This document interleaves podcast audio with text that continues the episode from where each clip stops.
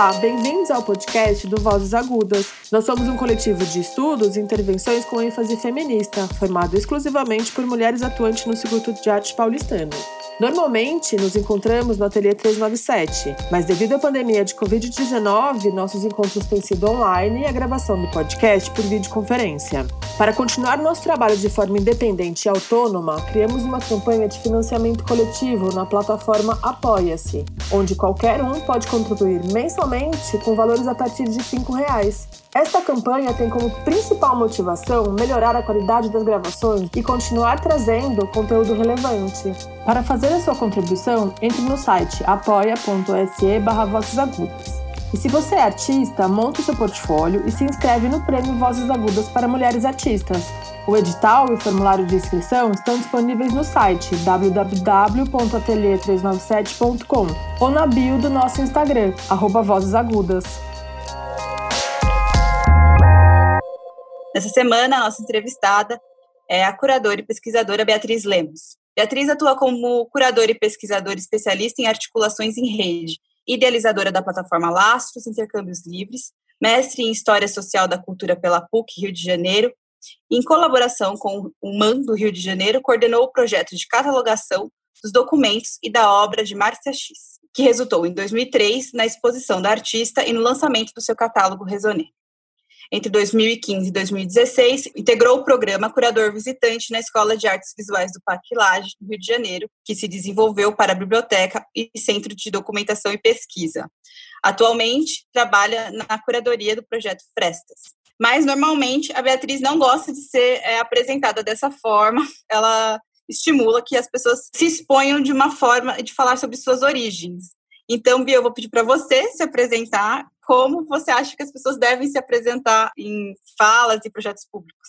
Obrigada, primeiramente, assim, pelo convite de estar aqui com vocês. É sempre uma boa oportunidade de trocar e, e se rever também, né, a partir da, das perguntas que nos vêm. Bom, assim, não é, não, eu vou, na verdade, conversar com a sua própria pergunta, né? Na verdade, não é uma que eu não gosto de me apresentar assim. Eu acho que todo toda a nossa trajetória de trabalho, experiência, estudo é super importante também, né, para definir quem, quem somos e também, principalmente, nossas escolhas.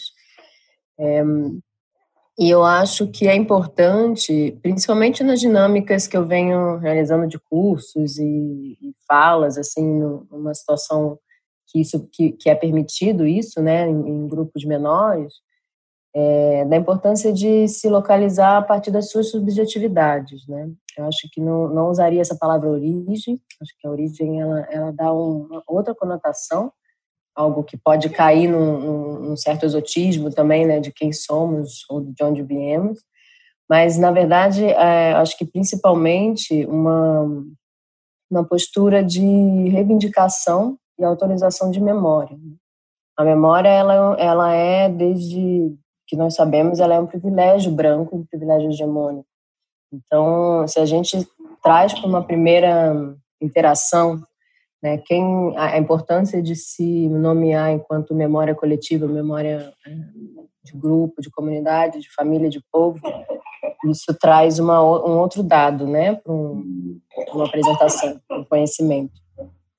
E e principalmente também para a gente, é, o que, assim, acho que minha prática curatorial tem muito, a gente, né, ao longo da nossa conversa a gente vai tocar nesses assuntos, mas tem um, um viés de, de uma radicalidade em cima é, de não, não repercutir padrões já, já estabelecidos, né? Então, acho que minha, minha, minha atenção, meu interesse é desmontar respostas automáticas também, é, principalmente nesse núcleo profissional.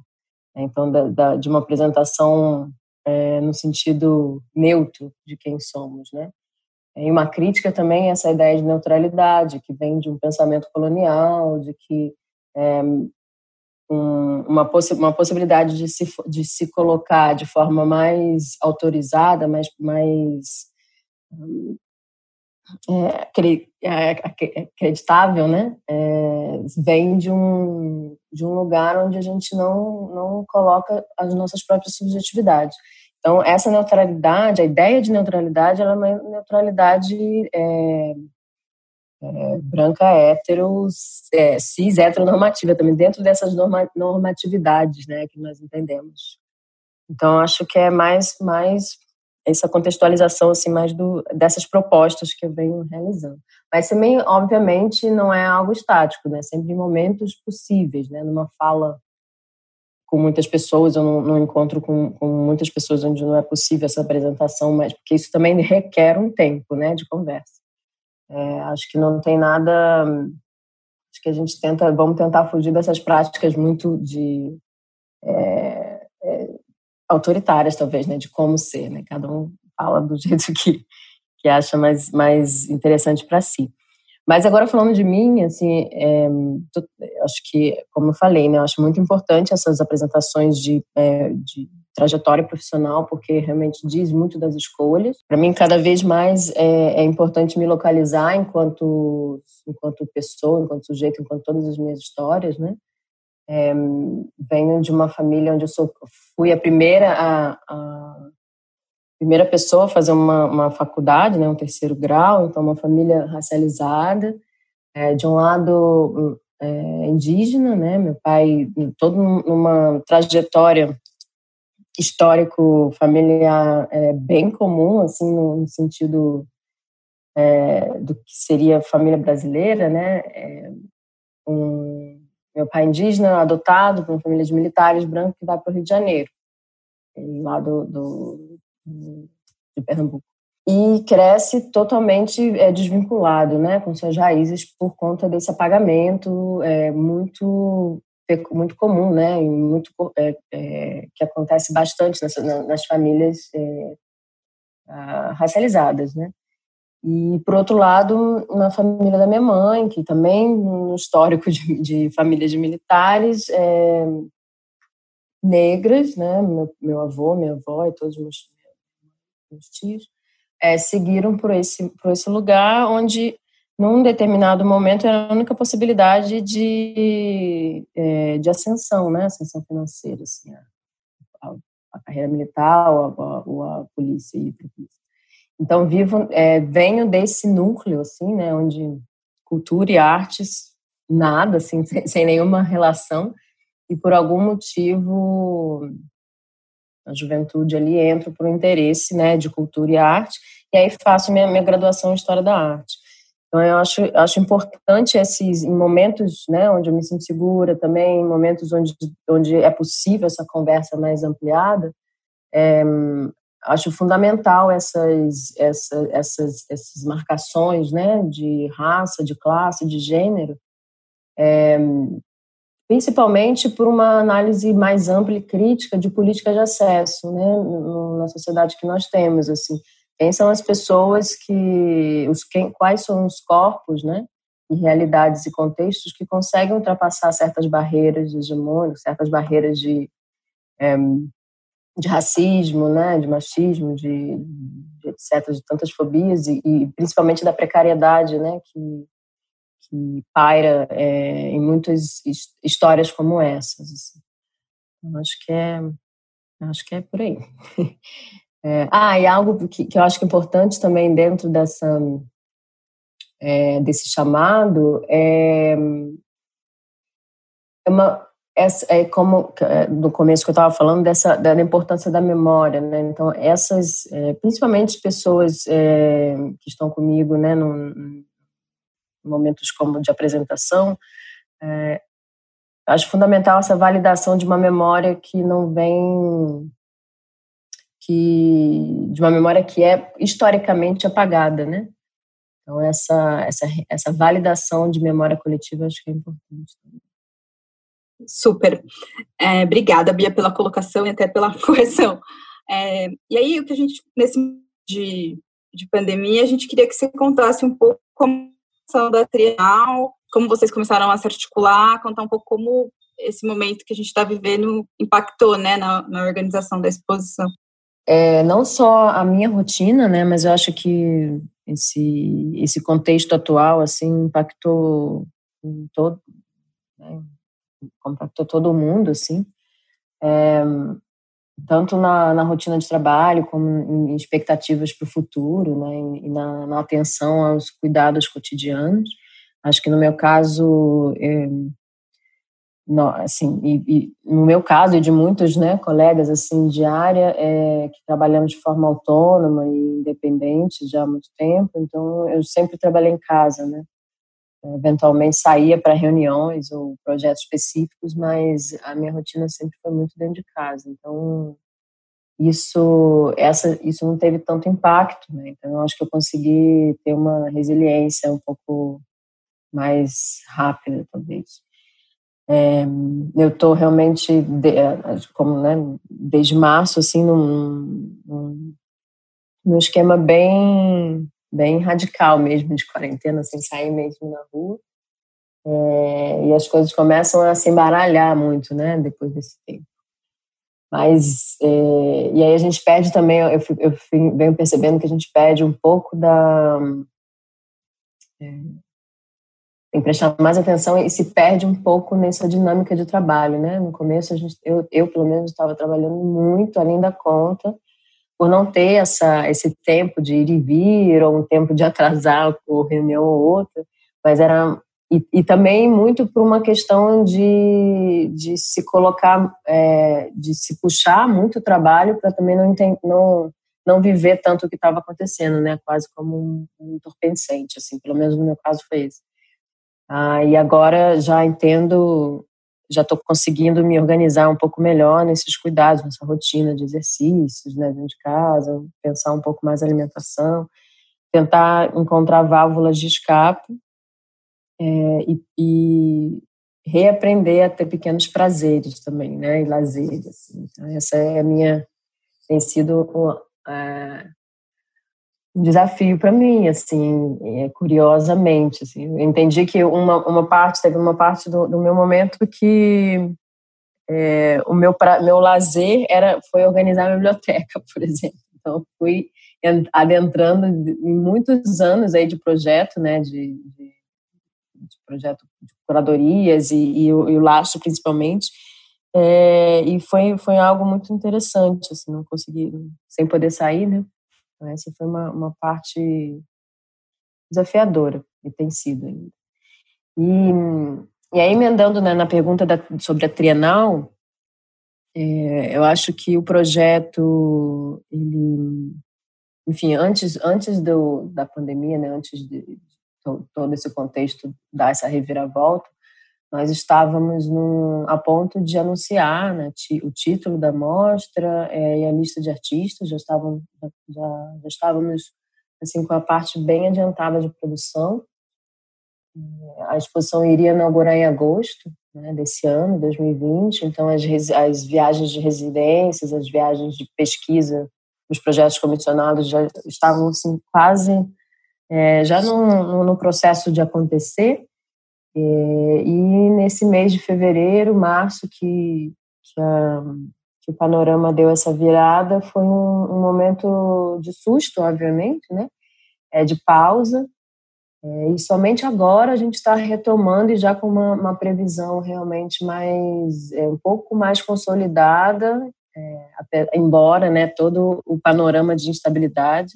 Eu falo, eu brinco que a gente está surfando na instabilidade. Assim.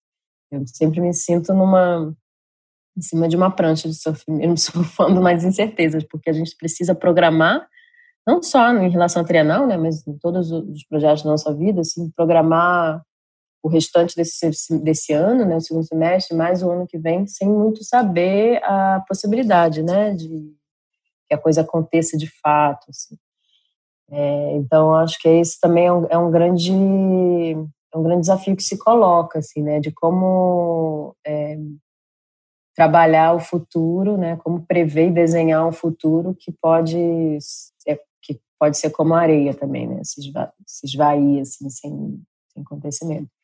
Mas estamos é, num caminho aí para um próximo anúncio oficial e de data e, e de, e de é, reestruturação né, da, da plataforma nós, nós fizemos um novo desenho, a curadoria, né? Eu, Lino Thiago, de Paulo, fizemos uma, uma adaptação, assim, com muita atenção em causar menos impacto possível ao já planejado, até porque o, o, a proposta curatorial ela, ela, ela respondeu muito bem, né? Ela, ela, é, ela, ela é compatível e coerente totalmente assim com, com o que a gente vive hoje, assim, eu acho que é, é, um projeto que já já vinha de certa forma anunciando, né, muitas coisas que a gente vive agora.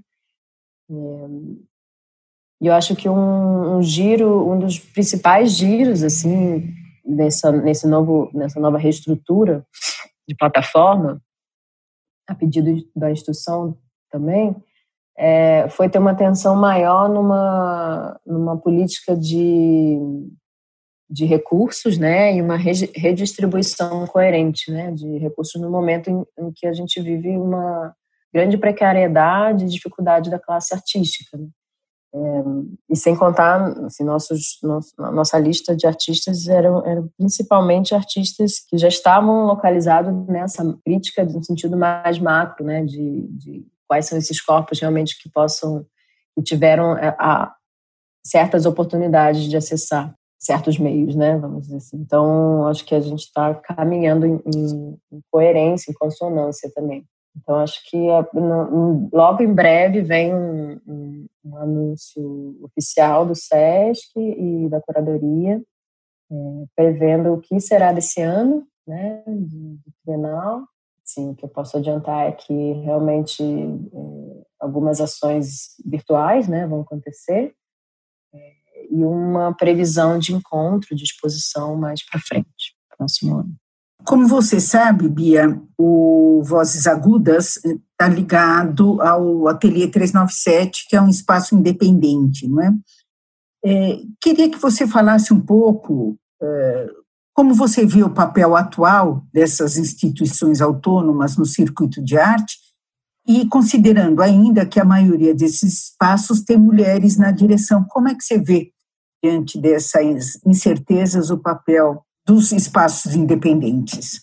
Eu, é, com, com a minha pesquisa é, com a plataforma Lastro, né, eu venho há muito tempo já é, trazendo em textos, em falas, a grande importância que os espaços independentes é, é, atuam, né? a importância que, da existência né? desses, desses projetos dessas iniciativas em todo, em todo um contexto latino-americano, se a gente for pensar assim.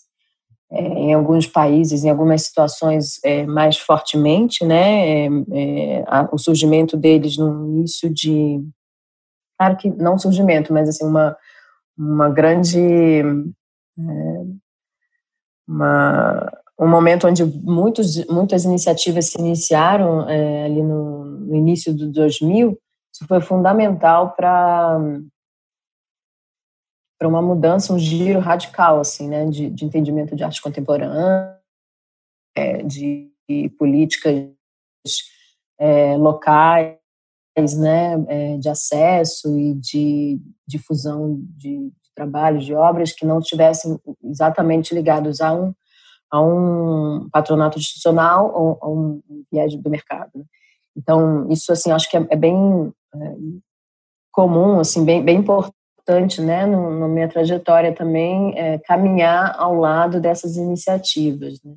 Aqui no contexto atual, né, de Brasil, é algo é lamentável, né, como muitas dessas iniciativas, elas, é, por questões, inúmeras questões, né, principalmente que estão ligadas também a uma sustentabilidade financeira, elas se foram, né, elas é, é, não puderam continuar na existência, mas também numa, numa perspectiva, acho que mais ampla, assim, entendendo que cada, cada projeto tem seu tempo também, eu acho importante a gente não esquecer disso, é, então, existe um lamento, obviamente, né, de poucos, é, de, de, uma carência assim de, de apoio, talvez de comunidade, comunitário, artístico, e principalmente é, em relação à possibilidade de sustentabilidade né, financeira, mas também de entender esse tempo das coisas. É, Porém, alguns, alguns espaços né, continuam aí durante muito tempo, ativos, né, como principalmente o 397 é um exemplo né, desse, nesses casos, é, que já ultrapassaram esse, esse lugar da, é, de projetos que, que surgem localmente para um determinado fim, determinada época, né? Acho que já tem uma trajetória é, extensa aí, uma importância de formação de cena, principalmente. É, e no modo geral, acho que esses projetos eles vêm realmente, eles surgem, eles permanecem é, e eles são de fundamental importância para um oxigênio de cena, né? De um, um fluxo, é, um outro fluxo também de, de difusão e de, e de possibilidades é, mais autônomas, né? De realização. Então, acho que acho que a importância é, sempre vai ser essa, assim, de, de, de lutar por uma autonomia, né?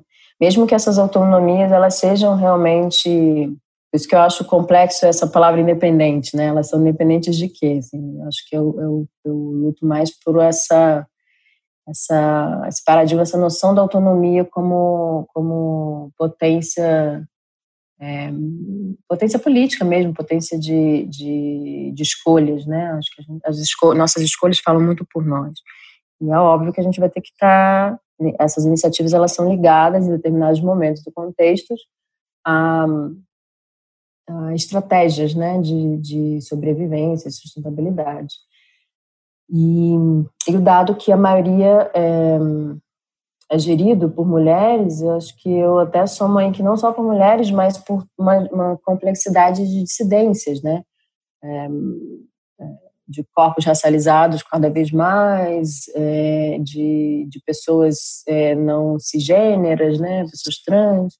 Então, acho que tem uma, um panorama atual assim, muito importante de ser pontuado, muito importante de, é, de ser afirmado, né, afirmado como, como que a gente vive esse momento de é, de subjetividades, existências que talvez historicamente não, não fossem possibilitadas, né, de estar em lugares de comando, em lugares de coordenação, e o quanto é importante a gente a gente é, lutar por isso também, né, não somente no escopo é, de, de participantes ou de funcionários, né, é, mas de apoio, mas o como é importante é, entender essa, esses cargos de cargos de direção, cargos de comando mesmo, né? De pessoas é, historicamente subalternizadas, historicamente não possibilitadas a, a, a estarem nesses lugares.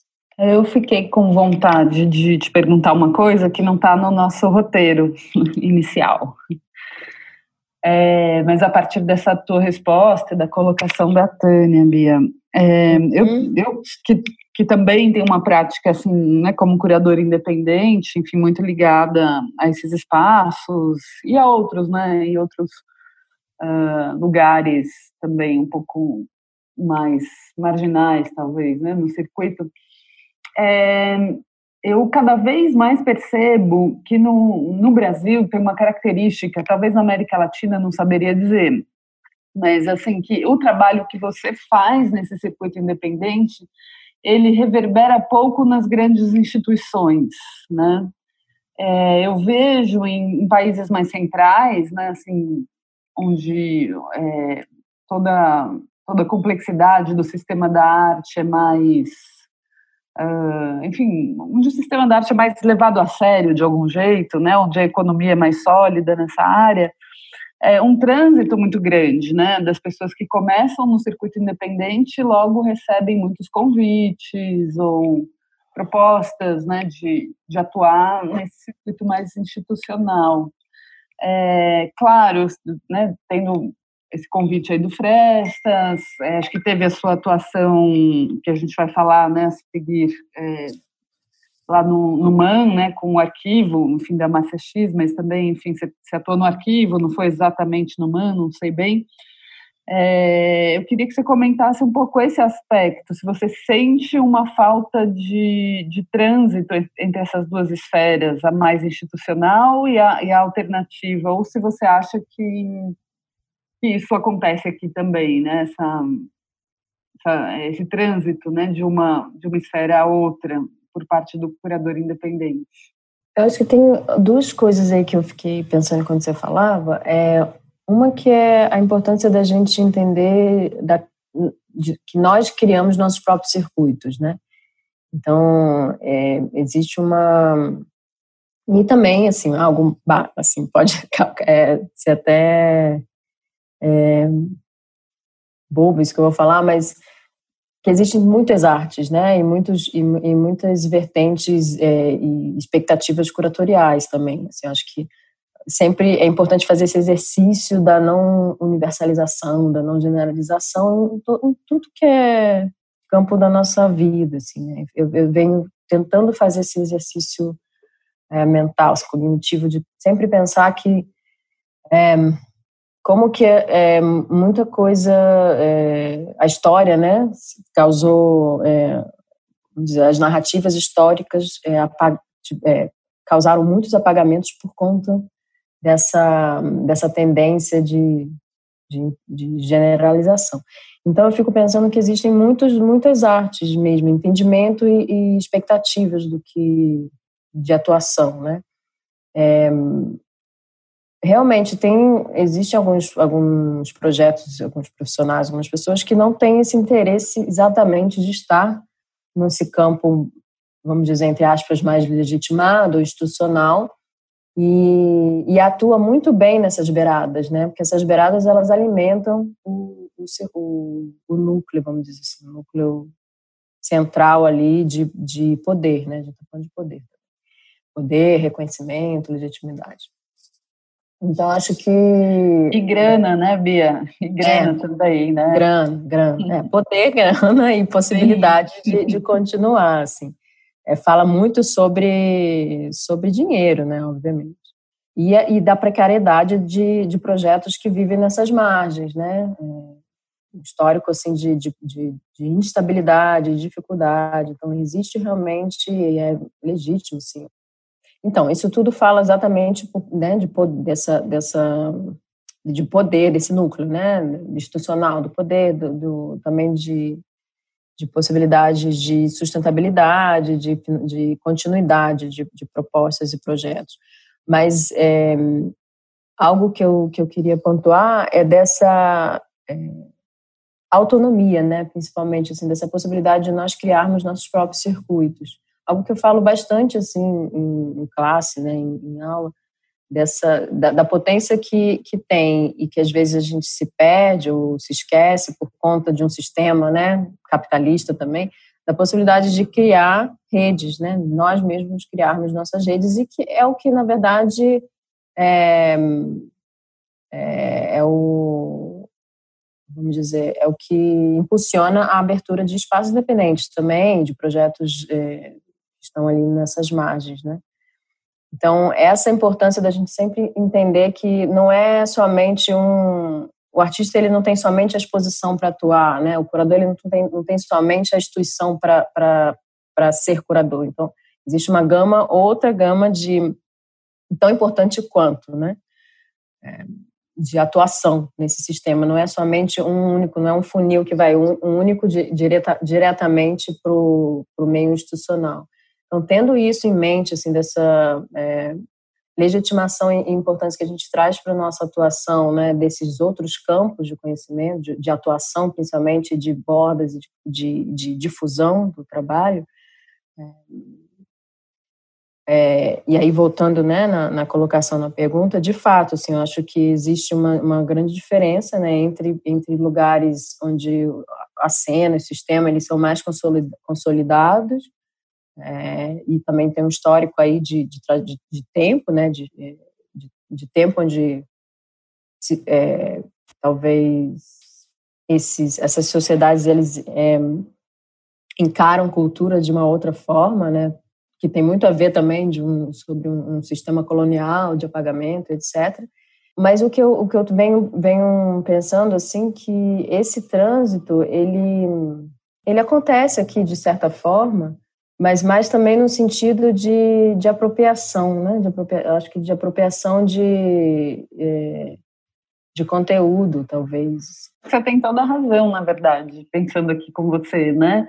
Eu é. acho que é de apropriação, é, assim, é, tanto, tanto do que a atuação nessas margens revela, né, para mercado, para, né, assim, pensando, sei lá, exemplo, né, de artista, né, que começa ali de repente está numa galeria, enfim, né, é, porque, porque a atuação no espaço independente deu uma certa visibilidade, deu condição para aquele cara que estava começando é, mostrar, né, mais publicamente o trabalho, e, e também como é, as formas, né, eu acho que os espaços independentes aqui, aqui eu digo porque eu realmente, assim, consegui viajar pouco, né, é, para dizer numa cena mais ampla, assim, mas eu acho que tem uma marca que é, é, reinventar essas formas expositivas, esses formatos tradicionais, né? E isso eu acho que, que as instituições se apropriam, sim. É, é, é porque eu estava num, num, raciocínio aqui, eu tinha que ter notado assim, o que, que eu vi, mas eu tinha esses dois pontos, né, dessa criação de, de, dessa, de dar essa importância realmente a, a, a esses núcleos, mas também de como que a gente é, dá atenção do que é capturável, né? Que, é, que tem a ver com esse dessas apropriações é, epistemológicas e apropriações de modo de fazer também. Como que discursos, é, em certos momentos, discursos, entre aspas, também mais radicais de, de existência, né? De, e, e, que tem a ver com também com, uma, com posturas políticas né, de mundo, eles são, em alguns contextos, facilmente capturáveis, né? E esse trânsito entre margem e instituição, ele às vezes cai muito nessa, nessa cilada, né, do capturável. E aí o meio tem que se reinventar novamente para criar outras estratégias e outros, outras formas de, de, de luta também, né? Porque é sempre uma resposta é, acredito eu, assim, que a grande maioria da, da, de, do impulso, né, dessas iniciativas de imagem também é uma resposta, é, um, um, dado, assim, um, um, algo que vem como uma, uma crítica a esse núcleo, né, legitimado. Assim. O que eu vejo é as instituições muito progressistas, vamos dizer assim, né, muito... Uhum. Você olha, é, talvez o discurso de todas as instituições culturais aqui, eles vão falar sobre o pensamento decolonial, etc, etc, o que é muito diferente da prática, né, deles, assim. Hum. E eu acho que nesses, nesses espaços, né, entendendo espaço né, no sentido amplo, né, publicações, é, sites, é, enfim, né, esses espaços mais independentes, eles é, um pouco cobram né, essa, essa coerência, assim, apontam é, essa, às vezes, essa razão cínica né, que move o sistema, enfim, acho atuam meio por aí. Sim de, de como isso reverbera também um contexto mais amplo social, né, do que é Brasil, na verdade, do que é a sociedade brasileira, onde é, as mesmas pessoas, elas permanecem, pessoas, famílias e enfim, identidades permanecem nos cargos de poder. Então, como que esse, esse, trânsito, porque não é um trânsito, é um trânsito também que, como a gente falou, né, tem a ver com dinheiro, tem a ver com poder, tem a ver com recursos, são lugares e cadeiras que continuam há anos, né, historicamente há anos, é, sendo das mesmas pessoas. Então, como que que talvez talvez isso isso enfim, responde assim trave né essa dificuldade desse trânsito né quando você chega, quando alguma, é, a gente consegue ultrapassar algumas barreiras, mas é só até um certo lugar, porque essas cadeiras elas estão perpetualmente ocupadas por certas é, é, certos corpos. Como que isso reverbera muito uma uma questão mais ampla, né, política mesmo, assim, de tentar é, rever esses lugares, assim, que, e que essa galera tem que sair de cena, de fato. E aí, aproveitando essa pergunta da Thaís, né, a gente, você acabou, por meio de editais, enfim, com o lastro, viajar pela América Latina, né?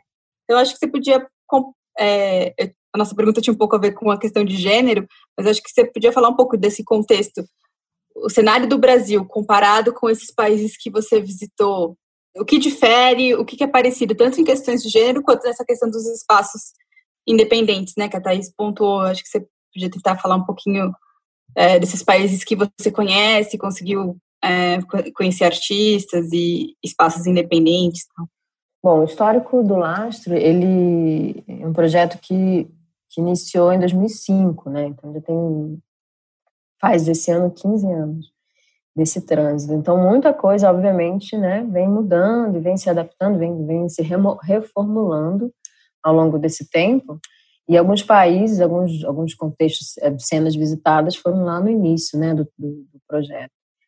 É, nessa nova configuração de mundo, vamos dizer assim, que, que, que a gente vê de uns dois anos para cá, de um, de um crescimento de uma direita é, fortemente aqui na região, eu não consegui é, experienciar, né? Não, não, tem uns dois anos que o Lastro não realiza residência de fato. Então tem as redes que foram construídas, né? Obviamente muitas notícias vêm desses lugares, assim para o Lastro, para mim pessoalmente, mas existe uma grande diferença que eu aprendi também ao longo do, desse tempo de pesquisa, a importância de estar no lugar para se entender de fato como que a coisa funciona, o que é verdadeiro, né, em relação a, aos acontecimentos e, e ao, ao, pensamento local, assim, do período, dentro da, dessas regiões. Então, o que eu vou, o que eu posso comentar, assim, em relação a, a essa cena de arte mais independente ou, ou autônoma, é, como eu falei na outra questão, ela, ela é de fundamental, assim, em alguns contextos, como Colômbia, eu, eu, me, eu me acordo que é muito tem um, um, histórico, né, muito forte desses desses espaços independentes e que realmente foi uma reviravolta, um antes e depois, de fato, assim, do surgimento no começo do, da década, da década. É, a Boli, em La Paz também é a mesma coisa.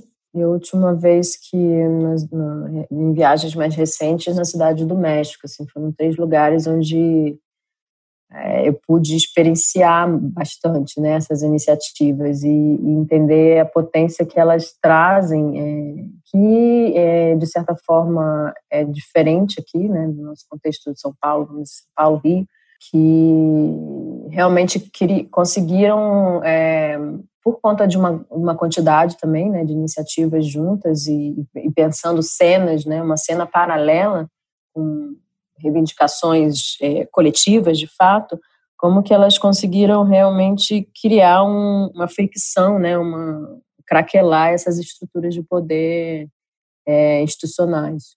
Então ali são, são casos assim bem interessantes, como Lugar a Dudas, Cali, é, para mim é um grande exemplo disso, né, desse, dessa situação que se inicia enquanto um projeto de um artista, um projeto independente, já acho que já tem um período do lá, acho 15 anos de existência como uma, vamos dizer, como um projeto de fato consolidado em termos educacionais, de residência e de, de pensamento em arte contemporânea ali na região. Agora, nessa questão, né, que tem, é, que se diz mais a relação de gênero, Aí eu já acho um pouco mais complexo, assim, uma análise, porque perigosamente pode cair novamente nessa ideia da universalização, né, de uma, de uma ideia mais ampla, de um, de um contexto muito específico, que se a gente... É, cada país é um, é um país completamente, né, com suas peculiaridades, assim, com seus movimentos próprios, a gente entender que Brasil também é algo muito mais amplo, o que eu posso falar também são movimentos, né? Contribuir com movimentos que eu pude, em alguns momentos, assim, acompanhar mais de perto, que é, na Argentina, acho que o movimento feminista da Argentina, ele é, ele abre, abriu muitas portas aí, uma ideia de feminismo decolonial. Tem seus deslizes, assim, quando no, no histórico, né, nas suas trajetórias, mas no, no, no entendimento racial, mas acredito, assim, acho, pelo que eu acompanho, assim, muitas é, feministas, assim, tentando, né, tentando e, e conseguindo, na verdade, é, suprir e entender essas diferenças, é, mas, assim, em termos de, de reivindicação coletiva e de, é, e de estratégias de como, como disseminar, né, um, um uma fala mais ampla, eu acho que elas são, elas fizeram realmente, têm feito assim um trabalho muito importante. Um, na Bolívia também um, um feminismo comunitário, né, que inicia ali com a, com a Maria Galindo, enfim, com, com feministas é, mais que não estão tanto na cidade, né, estão mais em comunidade, que é um, uma vertente bastante é, intrínseca, né, com o pensamento indígena, pensamento nativo, andino.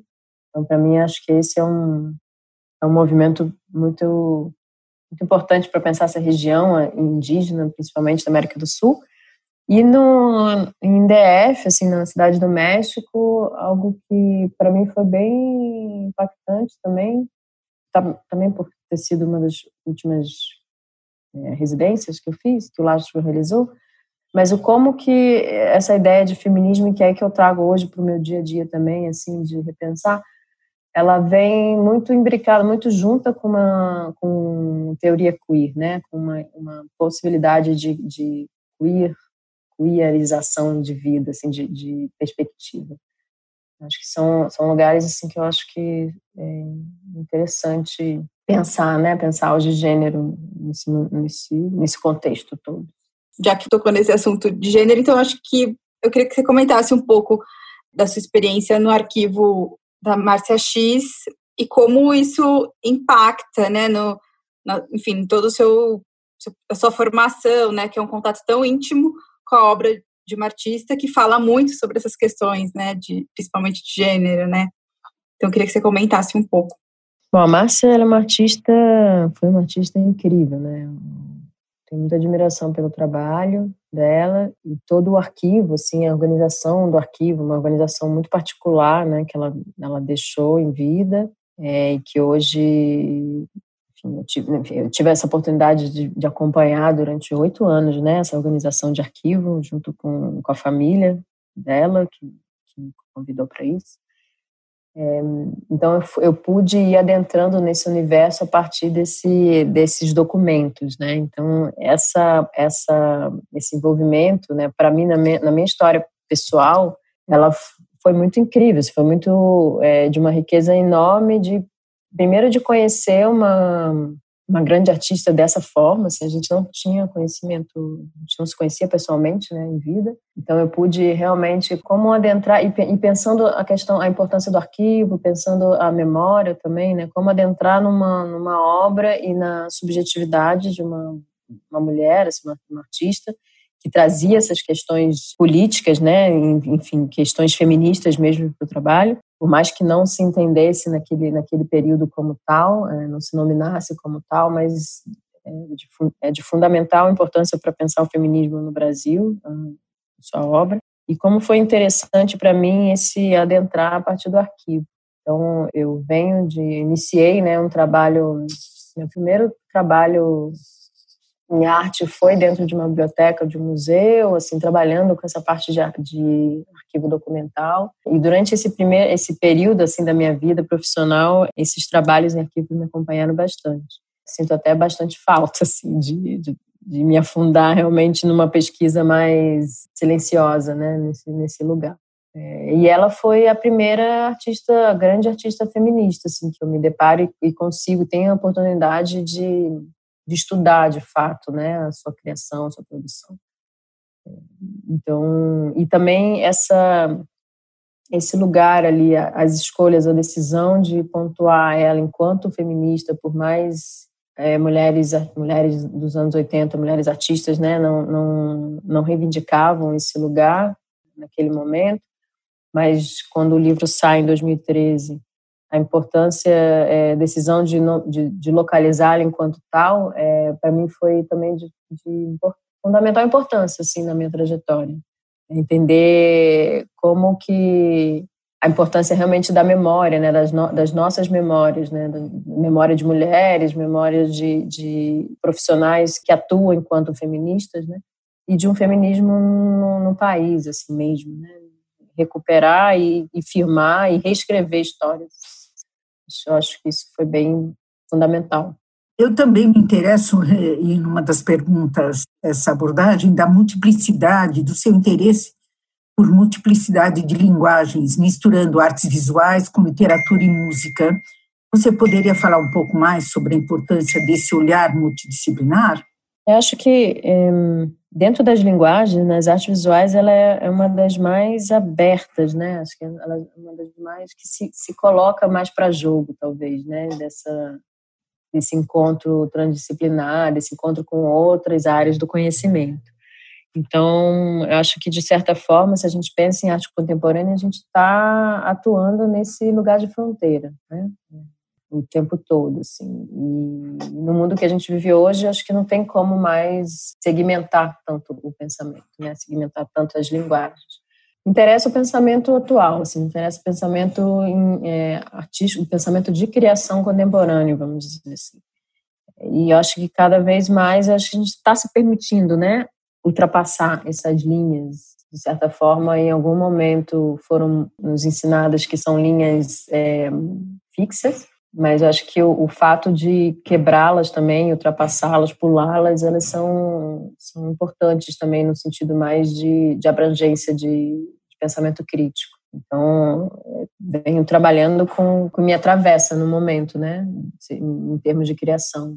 Então, seja literatura, música, a dança, né, teatro, mas acho que essas performances também em termos de, de encenação, acho que é muito potente para se pensar também em termos, principalmente de uma análise crítica do, do, do, das próprias é, é, da própria linguagem de artes visuais. Então, estava pensando nesse, é, se a gente pensa as linguagens, né, a gente está numa análise mais horizontal das linguagens conversarem, não é? Muito de pensamento decolonial.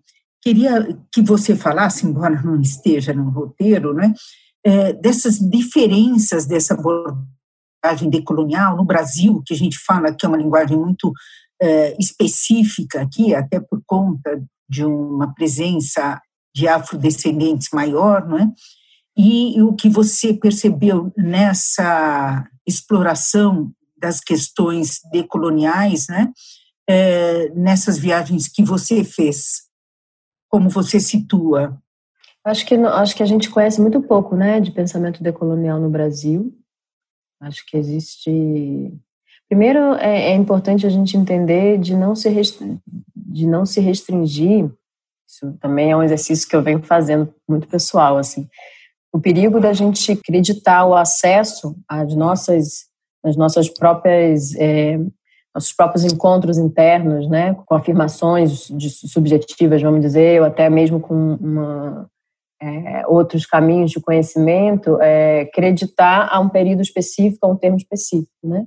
Então, por exemplo, por mais que eu tenha tido conhecimento ao termo decolonial, né, uns 10 anos atrás, mas talvez eu estivesse já praticando uma forma de decolonialidade é, antes mesmo disso, né? E, enfim, eu digo, não estou falando nem de mim, mas assim, de modo mais geral. Temos aqui no, no contexto brasileiro é, muitos pesquisadores, teóricos, teóricas é, que já, já vislumbravam, já praticavam um pensamento, né? uma forma de pensar que corre, né? que corria contra essas práticas hegemônicas de, de, de subjetividade, de conhecimento, de poder, porém antes mesmo desse termo, desses termos né, se consolidarem. Assim. Então, acho que falta uma, realmente falta um, um, um, interesse, isso é coletivo, né? Um interesse por pensadores é, locais, assim, que, que, que, buscam por isso, né? Que buscam por um, uma forma é, de discurso anticolonial, principalmente. E com certeza, assim, em, em, em países como assim, Bolívia, acho que tem muitos pensadores que trazem de forma decolonial bem presente nas narrativas, México também a grande maioria, né, hoje em dia, de um pensamento acadêmico, esses recortes, esses conceitos e esses paradigmas, eles já não podem ser ignorados, né? Eles, eles já se fazem presentes, assim, eles não, já não correm somente na margem, né? Eles já são, é, de certa forma, já foram capturados também, o que é algo a ser analisado de forma mais crítica, mas eles estão aí, então, assim, não tem como depois que vê, não, não desvê nunca mais, né? Acho que isso é muito importante. Depois que a gente entende que existem outras possibilidades de, é, de, produzir, de, de formar conhecimento, né? De produzir discurso também, não tem como voltar atrás. Então é um, é um processo, de fato. Acho que tem. Fico pensando muito no tempo das coisas, né? Qual é o tempo dessa transição, né? E acho que é está acontecendo, de fato. Eu concordo com você, Bia, que a gente tem que levar para as conversas esse tema colonial, porque eu acho que tem muita mesmo resistência aqui, tanto a formulação do conceito, como discutir essas questões no dia a dia, na, na prática que a gente leva. Né? Eu achei muito bom o que você falou. Enfim, ele, na verdade, é, se forma num conceito né, que a gente entende assim, esse esse aprisionamento, esse ajuntamento né, de conhecimentos que são é, de forma prática, no, no, no, sentido de formação de pensamento acadêmico, vamos dizer assim. Então, ele, ele é presente, mas de fato, assim, é, concordo com o que você fala, ele é fundamental ser praticado né, no dia a dia, ser praticado no nosso, nas nossas relações. E de, o decolonialismo, o anticolonialismo, que existe essa, essa a diferença assim de postura, né, o que é anticolonial, o que é decolonial, mas na verdade é tudo, acho que todos os termos, o pós-colonial, eles estão é, em luta, estão em consonância numa descolonização, né, descolonização do, do inconsciente, do imaginário, do, do conhecimento e das práticas de, de relação, né. E no Lastro hoje vocês desenvolvem muito, né, Bia, esse estudo de textos e narrativas é, decoloniais, né? Vocês têm conseguido dar prosseguimento nos estudos agora com a pandemia? Como é que o Lastro continua nesse momento? O Lastro ele é, uma, é, um, é um projeto que se conforma numa plataforma né, ampla. Assim, então, tem essa, essa vertente das residências, tem uma parte é, de publicações, tem biblioteca, enfim.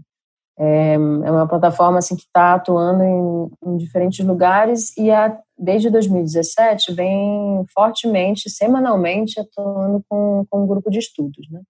Então, a gente tem três anos aí de encontros semanais, o que é, às vezes, quando eu penso assim, nossa, é muito, muita coisa, mas a coisa vem acontecendo exatamente porque é uma, uma forma também de, de pensar a educação radical e autônoma. Então, não tem uma, um compromisso né, é, de presença, é, acho que é, existem ciclos né, de como que o, o, grupo vai agregando participantes e esses participantes se envolvendo também. Então, é algo, é uma experiência que tem me acompanhado nesses últimos anos e que tem me feito muito feliz nesse, nesse lugar é, para pensar a curadoria, para pensar a educação, pensar esse, esse encontro é, com pensamento político e pensamento de arte, né? Porque apesar da gente, embora, né, o foco dos estudos seja uma prática anticolonial, é um grupo que parte de uma parte do universo das artes visuais, da arte contemporânea. Então, somos a maioria, grande maioria, né, criadores ali, né, diferentes áreas. É, então, esse, esse encontro, esse trânsito, ele é presente, obviamente. Então, isso me traz bastante é, estímulo mesmo, né? Ele, ele me, me, forma também ao longo do, do processo. Enfim, aí nesse período a gente se encontrava também para uma prática lastro, né, de, de estar é, habitando em diferentes é, espaços, né, instituições ou espaços independentes, mais espaços independentes que instituições, dessas parcerias de programação. Então, ele se inicia na, na de Andrade, é, em 2017, aí vai para a Casa do Povo, Casa 1, né, que é um centro de acolhimento LGBT e espaço cultural. O ano passado, esse ano, nós iniciamos, na verdade, uma parceria com o Espaço Esponja, que também é um, não é um centro de acolhimento, mas é um, uma, um espaço artístico-cultural voltado para os corpos dissidentes, né?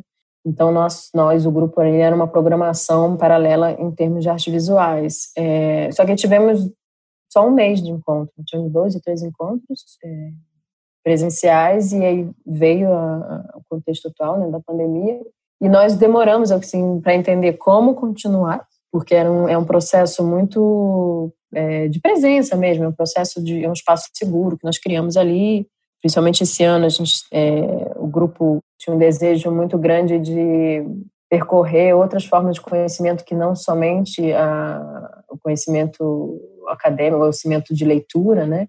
Então, entender que o, o corpo em ação, o corpo em movimento, ele é altamente conhecimento também. A gente, nós estávamos com esses planos. Veio essa situação é, pandêmica e nós hoje em dia atualmente a gente se encontra de forma virtual, sala como essa do Zoom, toda terça-feira, o horário básico assim do, dos encontros, e temos um grupo de WhatsApp onde a gente troca bastante. Aí é um grupo de fato de cuidado diário, né? A gente troca, a gente está sempre se, se alimentando aí com conteúdo, né? Conteúdo de, de cura, principalmente, né? Cura epistemológica, cura cognitiva, cura do corpo também.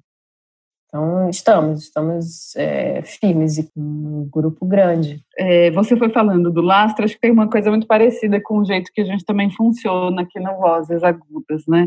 E que é um grupo que se formou porque hum, a gente percebe que tem uma demanda cada vez maior de falar sobre a posição da mulher né, no sistema da arte e que a gente precisa um pouco estar informada né, sobre a gente sente isso muito nitidamente no nosso cotidiano. Aqui somos artistas, curadoras, pesquisadoras, produtoras, né? A gente sente é, uma diferença, né? Como é diferente ser mulher ou ser homem nesse meio, mas a gente tem pouco dado, a gente consegue elaborar a coisa até a segunda página, né? E aí a gente um pouco se reuniu para fortalecer né, esse pensamento, seguir um pouco a linha da, da nossa sensibilidade, né, e, e, deixar ela mais, não sei, né, mais embasada de algum jeito. E aí, assim, a gente sempre termina essas entrevistas perguntando é, se a nossa entrevistada acha importante, né, esse tipo de movimento, esse tipo de, de questionamento, né, se tem alguma, algum palpite, alguma sugestão de linhas para a gente traçar, né, além do que a gente já faz, que é, que é o podcast, é, com pessoas que nos interessam, né, com mulheres que nos interessam, abrir diálogo, né, fortalecer e formar uma rede. São exposições que a gente consegue organizar de tempos em tempos e uma, uma um programa de leitura constante, né. E também a gente está formulando a ideia de um observatório para comentar um pouco hum, as notícias, né, do mundo da arte. Então, as indicações é, para cargos institucionais, os resultados de editais e, e concursos, as representações em galeria, né, tudo num viés assim é, preocupado com pensar a posição da mulher, né? Então são esses os projetos. Termina um pouco com essa pergunta, né? Se você acha importante esse olhar feminista, né? E se tem alguma sugestão para gente continuar nossa pesquisa aqui. É, e como você se descobriu feminista, assim, né? Em que momento que isso passou a ser uma, enfim, né, um posicionamento seu? Primeiro pela isso de, me descobrir feminista, é, eu trago o, o, o, comentário que eu fiz, né, dessa, dessa importância da gente entender que os termos eles não não são, não são somente o acesso aos termos que nos condicionam, né? Não é, uma, não é algo de uma chavinha que vira assim automaticamente, né? A gente já vem praticando, né, muitos desses movimentos, né, antirracistas, decoloniais, feministas, é, há muito tempo. Então, acho que o feminismo ele é ele é fundamental enquanto movimento, assim, enquanto, na verdade, não movimento, mas enquanto visão de mundo, de fato, a partir da minha da minha da minha história pessoal, assim, a partir do, do meu ponto de vista, mas é principalmente para poder, realmente como uma porta de entrada para outros outras concepções de mundo também, né? Então, obviamente é, que a luta é sempre por uma uma concepção, né, de, de, de sistema antirracista, feminista e anticolonial, mas pensando que o feminismo ele tá, ele e aí eu trago muito uma fala complementando assim o que, é que poderia apoiar, é, sugerir, eu tenho acompanhado a, as aulas da Helena Vieira, não sei se vocês conhecem, que é uma, uma acadêmica, uma teórica incrível, é, que estuda gênero e sexualidade, uma mulher trans, travesti, que hoje é, leciona na Universidade do Ceará, né, em Fortaleza, é de São Paulo, mas está em Fortaleza. E agora acabou de anunciar a, a pré-candidatura a prefeita de Fortaleza, então ela é um estouro, uma incrível. E ela tem realizado muitos cursos online nesse período, né, da quarentena. E eu tenho, assim, acompanhado bastante, porque é, um, é um realmente um, um refresco, assim, uma, refresco nesse, nessa, nesse momento, mas principalmente porque vem com, por, por ela estar muito envolvida né, nesse campo, por, e, e, principalmente por ser quem é, né, é, fazer parte dessa, né, desse, desse espectro da dissidência, assim, traz muita, muitas reflexões interessantes. Então, é uma super dica, assim, de acompanhar. Ela tem um curso chamado Feminismo Decolonial, traz um histórico, né, do, do feminismo, é, entendendo dessa impossibilidade, né, da universalização total, assim, de entender que o feminismo, ele nasce dentro de uma perspectiva branca europeia, e que a importância, e é trago também para outras reflexões minhas, uma fala que eu fiz no MASP sobre o feminismo anticolonial, de que a, importância é a gente entender ele na, os movimentos na sua pluralidade, né? Possibilidade de pensar um único feminismo, mas pensar um, um, diferentes é, pontos de vista, diferentes lutas nesse sentido de gênero. Então, ela traz uma fala que para mim é super importante, uma reflexão que é, que o feminismo, ele, qual é o propósito do feminismo?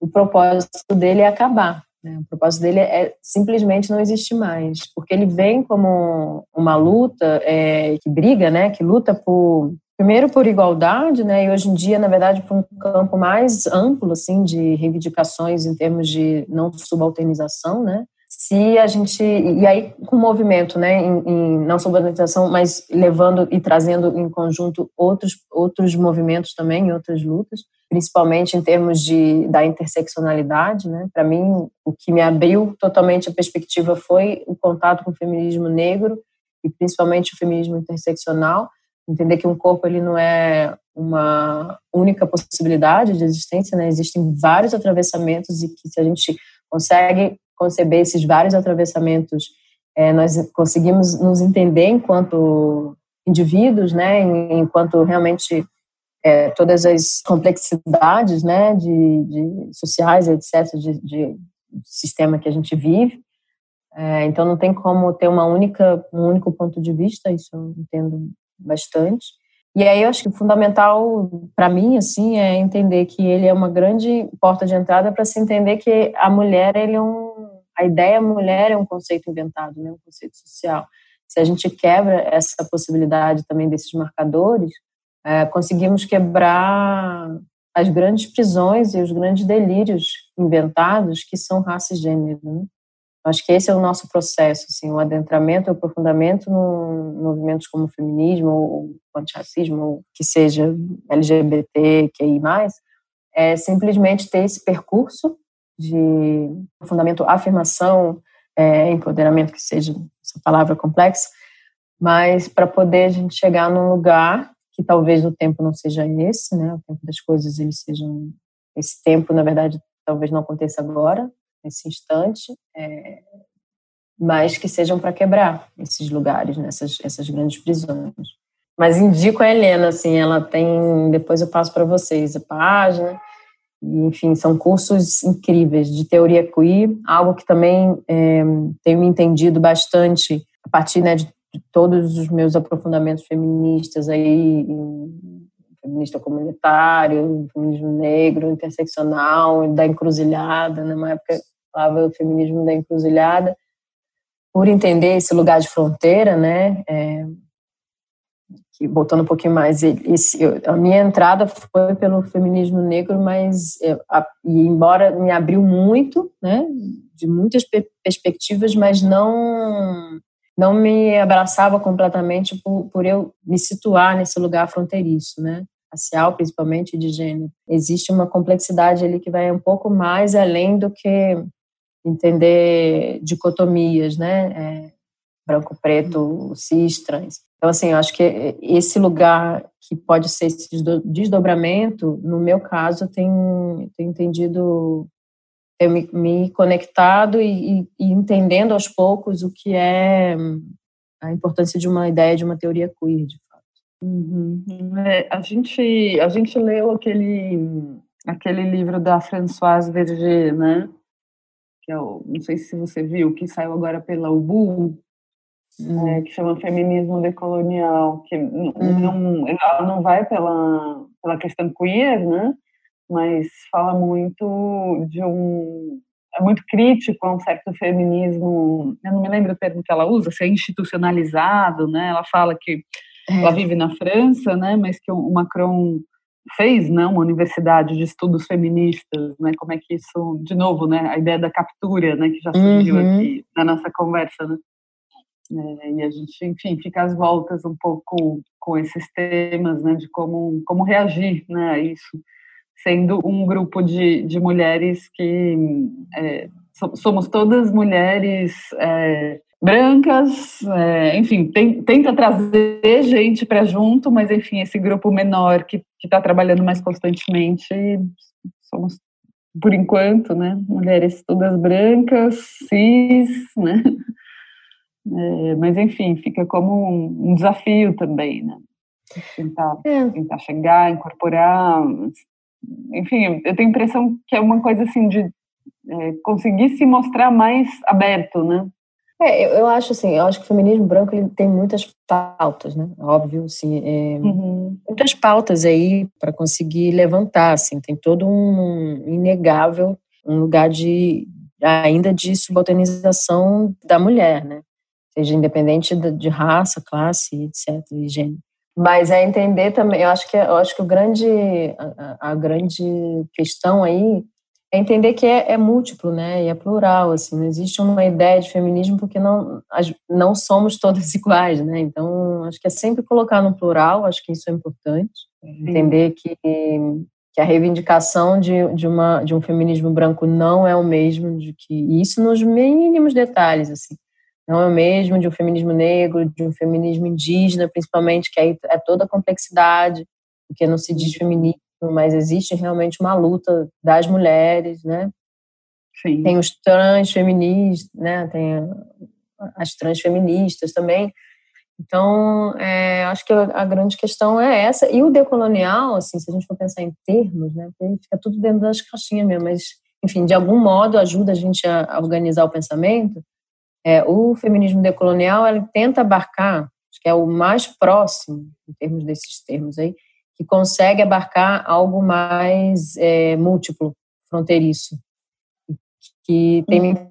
interessado também, de pensar em termos de, se for, né, se for me identificar, seria um feminismo decolonial e que tenha, e que, porque traz muito um pensamento mais abrangente sobre que eles chamam de queer of colors, né? Que tem toda a Sim. questão da, dessa fronteira racial e de é, que, é, que é importante e está em consonância com que com um discurso mais amplo do que é decolonialidade, de fato, né? Não tem como a gente fugir disso. Mas... É ótimo, muito bom te ouvir, ouvir essa perspectiva é, enfim, quiz, né? É, enfim, é, é, algo que eu tenho uma certa familiaridade, mas muito por conta da época que eu trabalhava com o Marcelo, né, no Ateliê 397, que uhum. tinha toda uma discussão que a gente propunha para o espaço sobre sexualidade mesmo, né, identidade sexual e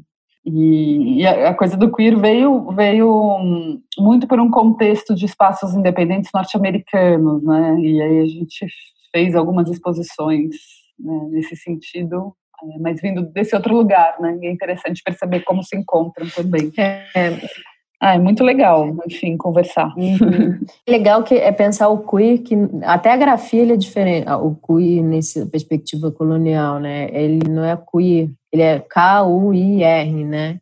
É um queer uhum. latinizado. Sim. Por falta de termos, que eu acho também uma questão de tempo, talvez surja uma outra palavra aí, mas talvez não, né? Porque o gay também é a mesma coisa, assim, a palavra gay, né? Mas entender também que não é esse lugar que foi, foi criado dentro de uma perspectiva Estados Unidos ou, ou Europa, né, do que ser, na verdade o lance aí é a total quebra dessas prisões, né? eu venho tentando é, formular também teoricamente, conceitualmente, assim, no, nos, nos, meus próprios pensamentos, é essa quebra total dessas, dessas ilusões coloniais, né? Porque vem aqui, é, né, esse sistema todo colonial vem, é, surgem, né, em outros contextos, impondo essas divisões, o que não era não era real, né, nesses territórios, vamos dizer assim. A briga por poder, né, as questões de, poder não eram das relações, né, elas não eram por raça ou, ou gênero, né, eram outras questões, outras outras dinâmicas de, de, de poder. Então isso é imposto e a gente continua por um processo também de quebra de afirmação. Então a gente está no momento de afirmação disso. É fundamental a gente se entender, não, sou, né, de se localizar. Sou uma pessoa afro-indígena, no caso. É, então, mas o, o que eu acho que essas, essas vertentes de pensamento elas estão ainda ensaiando e precisam, precisam caminhar né, nesse sentido, estão caminhando nesse sentido, é dessa dissolução né, desses lugares. Para mim é muito potente como perspectiva de futuro também presente e futuro, entendendo esse futuro, tem esse tempo espiralado, né? Que tudo, tudo converge ao mesmo tempo agora. Está vivendo passado, presente e futuro ao mesmo tempo. Enfim, aí outro, outro papo. Uau! Esta foi mais uma edição do podcast Vozes Agudas. Se você quiser falar com a gente e contar o que achou deste episódio, nos mandar críticas e sugestões de pauta, ou mesmo indicar alguém que você gostaria de ouvir por aqui, entre lá no nosso Instagram, arroba Vozes Agudas, e deixe o seu comentário. Se você gosta desse podcast, compartilhe, apoie a nossa campanha e faça essas vozes ecoarem ainda mais. Até a próxima!